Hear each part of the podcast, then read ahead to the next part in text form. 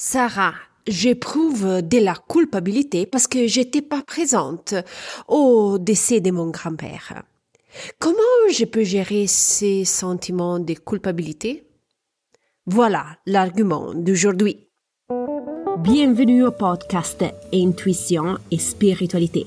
Je suis Sarah Toboni et chaque semaine je partage avec toi des idées, des inspirations et des stratégies pour t'aider à te connecter avec plus de confiance à ta partie spirituelle.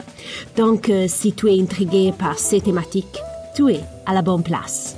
Es-tu prêt à commencer le voyage à la découverte de ton intuition et ta spiritualité? Commençons! Bonjour exploratrice spirituelle, j'espère que tu as passé une belle semaine.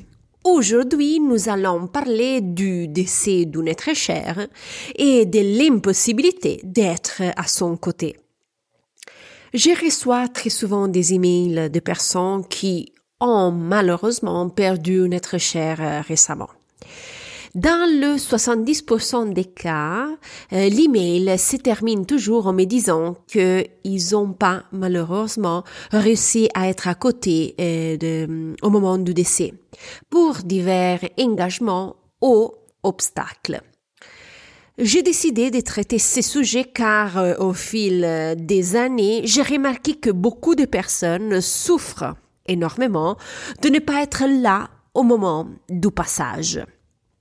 Aujourd'hui, je suis pas ici pour te donner une formule magique ou méthode infallible pour gérer et surmonter ces sentiments de culpabilité. Ce que je me suis promise de faire dans cet épisode, c'est de te fournir des explications sur la façon dont l'âme vit ces dernières heures de vie sur Terre. Avant de me plonger dans le vif euh, du sujet, je tiens à clarifier un point qui me tient vraiment à cœur. Dans l'imaginaire collectif, euh, on nous présente souvent l'image d'une vieille dame à la maison, sur le point de passer de vie et euh, entourée par tous ses membres de sa famille ses enfants, les petits-enfants, les frères, sœurs et toute sa descendance, qui leur tient la main et les disent au revoir, et elle peut partir sereinement vers la lumière. Ce scénario est magnifique et épaisant, surtout pour ce qui reste. Mais en réalité, il est, vraiment difficile que cela arrive? Dans les 80% des cas, malheureusement, ce scénario ne se produit pas. Les personnes malades sont très souvent intubées, sous médicaments, dans une zone protégée comme les soins palliatifs. Et malheureusement, elles sont pas lucides à cause des médicaments. Très souvent, les proches ne peuvent pas non plus assister leur bien-aimé pendant de nombreuses heures à cause des restrictions administratives. Donc, la réalité ne reflète absolument pas l'image idyllique que j'ai présentée plus haut. Cependant, ce scénario idyllique nous confronte un gros défi. Ces représentations idéales créent une pression intense. Elles nous forcent à vivre des expériences cinématographiques qui correspondent à un scénario de perfection souvent inatteignable. La conséquence? Est quand la réalité que tu as ne correspond pas à ce scénario idéal, des sentiments de culpabilité et d'inadéquation émergent en toi. C'est pourquoi aujourd'hui je souhaite aborder ce sujet en profondeur. Comme je l'ai dit, je suis pas là à te donner des potions magiques pour te débarrasser de ce sentiment de culpabilité. OK? Ce que je veux, c'est te fournir des informations. Mais comment l'âme vit-elle ces derniers instants de vie sur Terre? Alors, quand l'âme quitte le corps, son attention s'y dirige vers la lumière. Justement, elle prête attention à ce qui se passe dans le futur et ne porte pas vraiment attention autour de son corps ou qui est autour du lit. À cet instant, l'âme s'intéresse à le nouveau chapitre, à la nouvelle phase qu'elle doit vivre et les prochaines étapes à franchir. C'est un peu comme on change, de travail. Durant les derniers jours de ton ancien emploi, tu n'es plus intéressé à comprendre qu'est-ce qui se passe autour de toi. Mais tu penses déjà au travail suivant. Cette dynamique se produit aussi pour l'âme qui se prépare au passage. L'âme ne prête pas vraiment attention à ceux qui sont à ses côtés. Mon arrière-arrière-grand-père paternel, que j'ai eu le privilège de connaître, disait toujours Nous venons au monde seuls et nous mourrons seuls. Ce sont des passages délicats où l'âme doit se concentrer sur elle-même et les prochains passages. Que vous aviez mille personnes à vos côtés à la naissance ou à la mort, cela ne change rien pour l'âme, car elle doit gérer seule ces moments transitoires. Ayant pris conscience de ces faits, je souhaite attirer ton attention sur la semaine précédente le passage.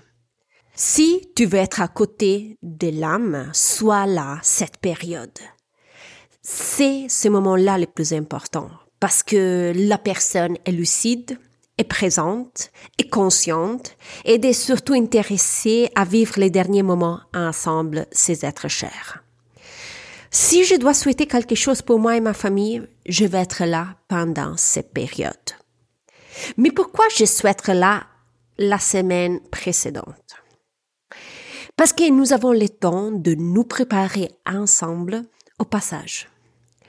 La, personne qui part a l'occasion de se donner les outils pour comprendre qu'est-ce qui va se passer, qui viendra les chercher, de commencer la transition de manière optimale. Pour nous, qui on reste ici, c'est une occasion de participer à tout et, de jeter surtout les bases de la future communication avec le cher disparu.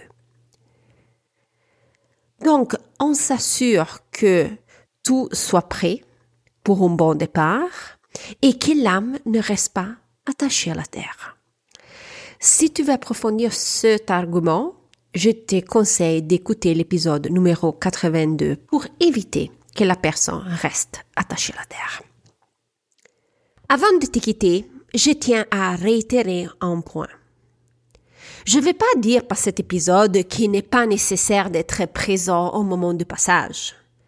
Ce que je veux dire, hein, c'est que la personne, dans ces dernières heures sur Terre, s'intéresse plus justement à voir les prochaines étapes et ne porte pas attention vraiment aux personnes autour de lui. Qu'est-ce que je souhaite pour toi et tes proches? C'est de vivre bien les derniers jours précédents pour assurer un passage serein. Avant de conclure, voici vraiment, ça c'est vraiment le dernier point. Rappelle-toi que la personne a déjà tout décidé par rapport à son passage. Elle a déjà décidé comment cela se produira, quand et avec qui. Il y a différentes raisons, hein? mais si tu n'étais pas là, si tu n'es pas là, ou si tu ne seras pas là, il y a une raison précise. C'est pourquoi parfois les gens meurent rapidement, de manière immédiate et rapide, ce qui ne permet pas de se préparer. Mais ça, c'est un sujet que je vais traiter dans un autre épisode. Récapitulons les points salients de l'épisode. Malheureusement, le passage euh, idéal sont rares. La plupart du temps, les membres de la famille ne peuvent pas être présents en raison des imprévus ou d'obstacles.